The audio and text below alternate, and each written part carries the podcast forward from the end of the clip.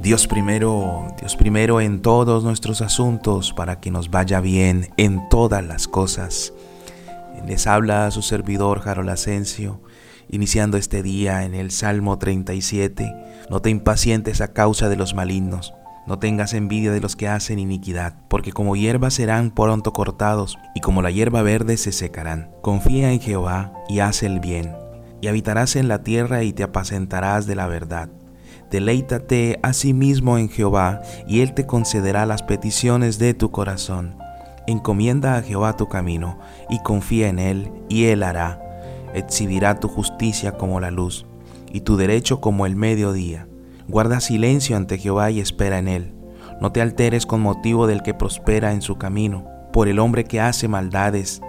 Deja la ira y desecha el enojo no te excites en manera alguna a hacer lo malo, porque los malignos serán destruidos, pero los que esperan en Jehová, ellos heredarán la tierra, pues de aquí a poco no existirá el malo. Observarás su lugar y no estará allí, pero los mansos heredarán la tierra y se recrearán con abundancia de paz.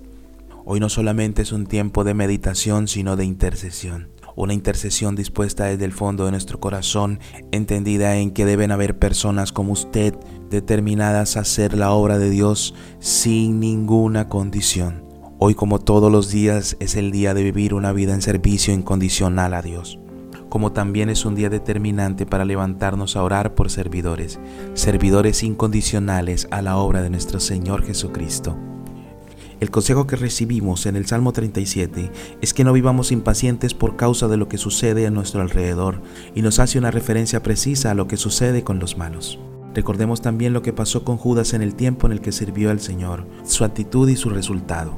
Así como también debemos recordar que los apóstoles se reunieron para acordar quién debía reemplazarlo, según está escrito en el libro de Hechos que dice, sea hecha desierta su habitación y no haya quien more en ella y tome otro su oficio. Otro servidor fue designado para tomar su lugar, y creo que fue considerado por vivir de la manera en que lo indica el Salmo 37. Es algo muy fuerte ver cómo dentro de la obra de Dios vemos tanta inconstancia, y también es muy inquietante ver cómo mucha gente sirve de mala voluntad pecando contra Dios y contra sus autoridades. Oremos porque es necesario que Judas, el hipócrita, el mentiroso, el ladrón, el traidor salga del equipo del servicio y se sume gente con una actitud de servicio incondicional. Es tiempo de clamar y es tiempo de interceder por gente de servicio incondicional. Oramos para que a las filas del servicio se sume gente no solamente con un corazón dispuesto, sino también gente que tenga un entendimiento claro acerca de su llamado. Gente que comprenda que a pesar de no haber sido nombrados ni exaltados públicamente, tú les has llamado. Y que por esa misma razón estén dispuestos a servir sin quejas y sin murmuración. Bendita sea la vida de aquellos que están comprometidos con la agenda de Dios en humildad, sin murmuración y sin quejas. Ellos verán la gloria de Dios en sus vidas.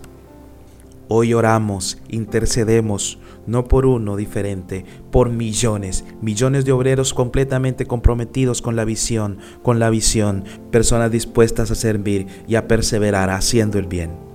Padre amado, bendita sea la vida de aquellos que te honran con fidelidad, aquellos que han dedicado horas y años sirviéndote.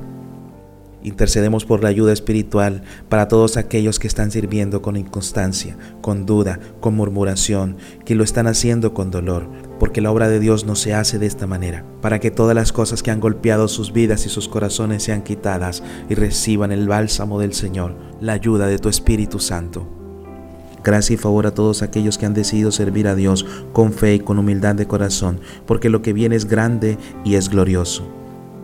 Queremos orar e interceder por todos aquellos que están pasando por tiempos de dificultad a causa del servicio por lo que a través de tantas circunstancias que han vivido se han vuelto inconstantes, para que sean ministrados por tu Santo Espíritu con ánimo y retomen el llamado, el propósito de sus vidas con plenitud y compromiso, y se cumple en sus vidas tu promesa descrita en Isaías 40:31.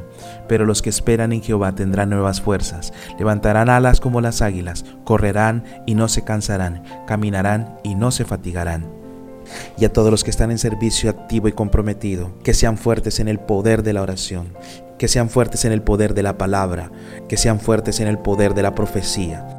que sean fuertes en el poder de la determinación para mantenerse constantes ante cualquier circunstancia que se les presente, que sean fuertes en el poder de la visión y el discipulado, llenos de ánimo constante para cumplir con cada meta sin nada, porque lo que viene es grande.